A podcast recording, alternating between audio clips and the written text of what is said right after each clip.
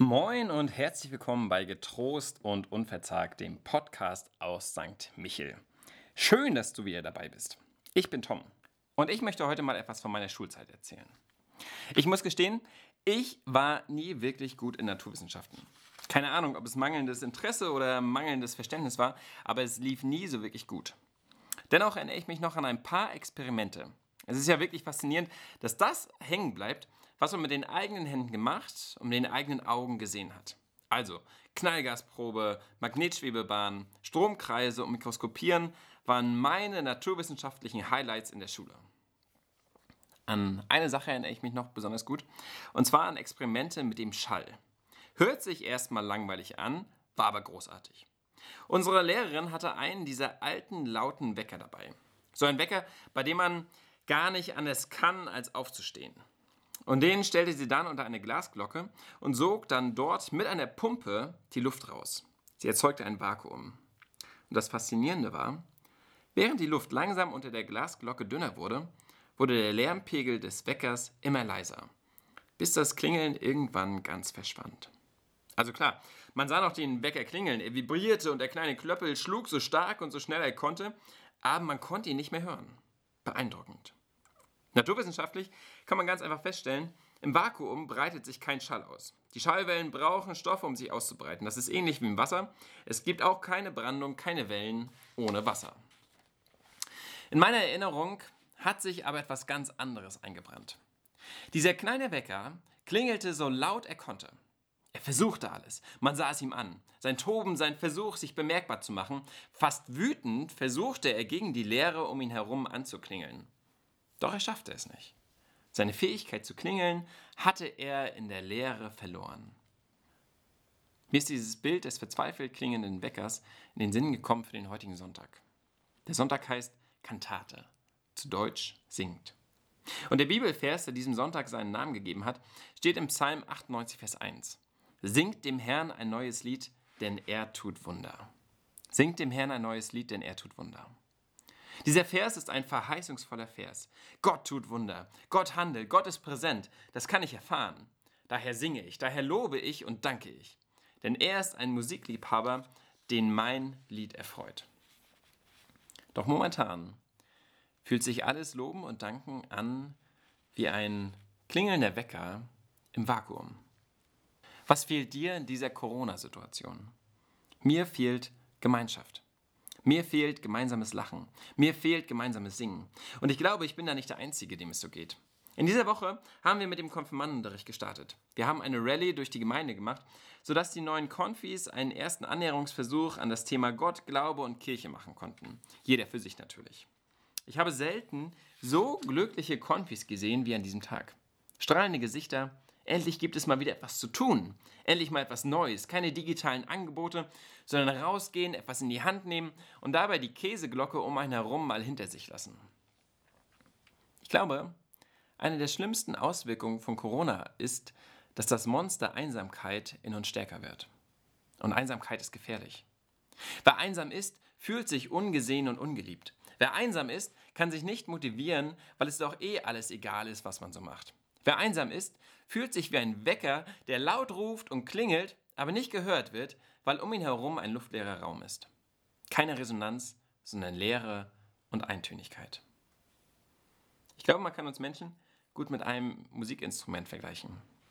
Wir spielen unser Lied, wir spielen unsere Lebensmelodie und wir brauchen Resonanz dafür.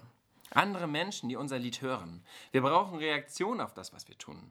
Manchmal Korrektur, manchmal Mitfreude, manchmal Mitleiden. Egal, ob wir ein Lied der Freude oder der Klage spielen, egal, ob wir Rocker oder Bluesmusiker sind, das Schlimmste, was uns passieren kann, ist, dass niemand davon Notiz nimmt, was wir tun. Resonanz also ausbleibt. Niemand unser Lied hört. Singt dem Herrn ein neues Lied, denn er tut Wunder. Wer hört also unser Lied? Ich glaube, auch in dieser Corona-Zeit leben wir nicht in einem luftleeren Raum. Wir haben Resonanz, auch wenn es sich manchmal nicht so anfühlt. Die Menschen sind ja nicht einfach weg, nur weil ich sie nicht so spüren kann, wie ich es vor der Corona-Zeit konnte. Sie sind weiterhin da und sie hören weiterhin unser Lied, wie sie es vorher auch getan haben.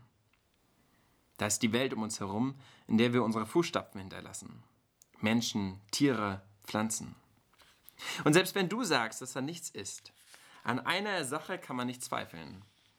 Du bist da und du hörst dein Lied. Was singst du momentan? Singst du einen Corona-Blues und bist genervt von der Gesamtsituation? Singst du ein Lied der Freude, weil der Frühling da ist und die Sonnenstrahlen Gesicht und Herz erwärmen? Hast du deinen Takt hochgeschraubt, weil du momentan viel mehr zu tun hast, mehr Stress und mehr Verantwortung als vorher? Ich glaube, es ist wichtig, das eigene Lebenslied wahrzunehmen und genau hinzuhören. Gefällt dir das, was du da hörst? Gefällt dir die Melodie, sodass du dich ihr hingeben kannst und im Einklang mit dir selbst genießen kannst? Oder hast du das Gefühl, dass da etwas nicht stimmt?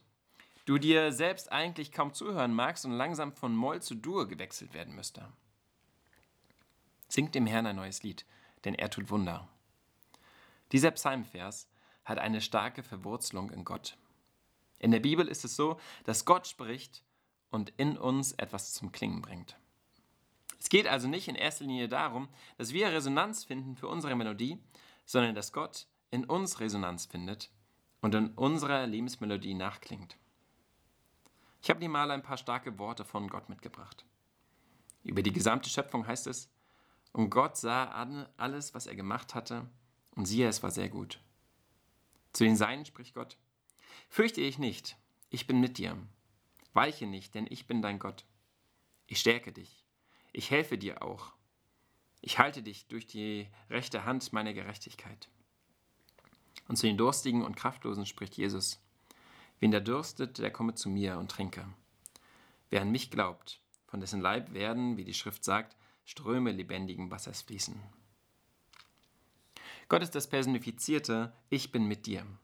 Und sein Resonanzraum beschränkt sich nicht auf den Himmel, sondern er streckt sich auf seine Schöpfung. Wir sind sein Resonanzraum. Seine Liebe dürfen wir spüren. Seine Worte können wir hören. Lassen wir uns innerlich von ihm berühren, sodass er in unseren Liedern nachklingt und unsere Lebensmelodie zu einem Lob- und Danklied Gottes wird. Denn ich glaube, am Ende kommt es nicht darauf an, wer unser Lied hört, sondern was unser Lied ist und welche Stimmung es widerspiegelt. Und dann bin ich davon überzeugt, dass ein Lied der Liebe, des Lobes und der Freude immer sein Publikum haben und nie ohne Resonanz bleiben wird. Und am Ende ist es vielleicht auch einfach gut zu wissen, dass Gott, der große Musikliebhaber, mein Lebenslied hört, es genießt und mit einem mal leisen, mal lautem Ton mit einem stimmt. Singt dem Herrn ein neues Lied, denn er tut Wunder. Ich wünsche dir noch eine schöne Woche. Bleib getrost und unverzagt.